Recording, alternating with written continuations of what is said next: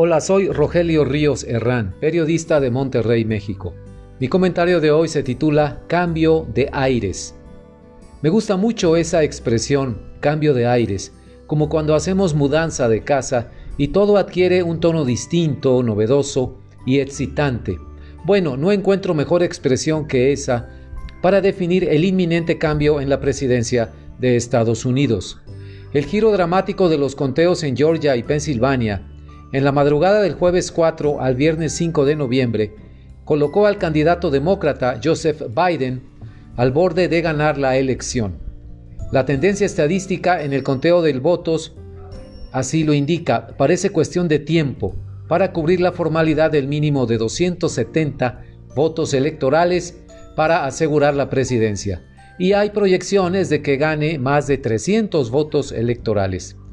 Con 73 millones de votos a su favor y una ventaja de más de 4 millones en el voto popular frente al candidato republicano Donald Trump, hasta el 5 de noviembre es casi un hecho que Biden será el presidente número 46 de Estados Unidos.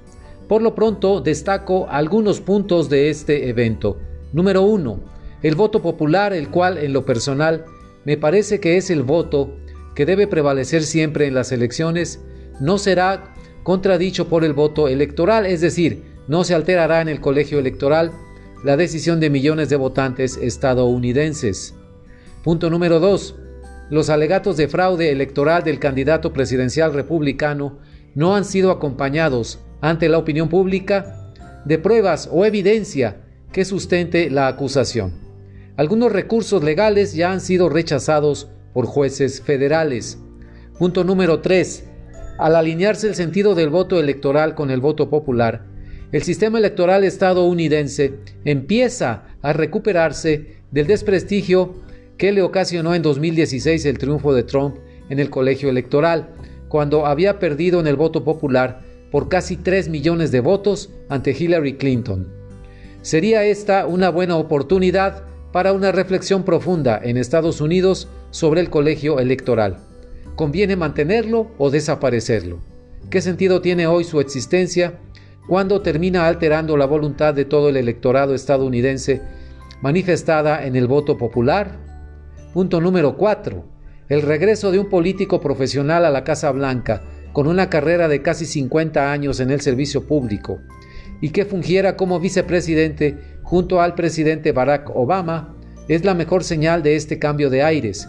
Yo nunca olvidé que Donald Trump asumió la enorme responsabilidad de la presidencia con nula experiencia como funcionario o gobernante, y fue evidente su torpeza y franca incapacidad de gobernar un país tan complejo y diverso. Punto número 5. Un problema adicional para Trump fue evidentemente que no se rodeó de gente capaz, profesional y con experiencia en la administración pública.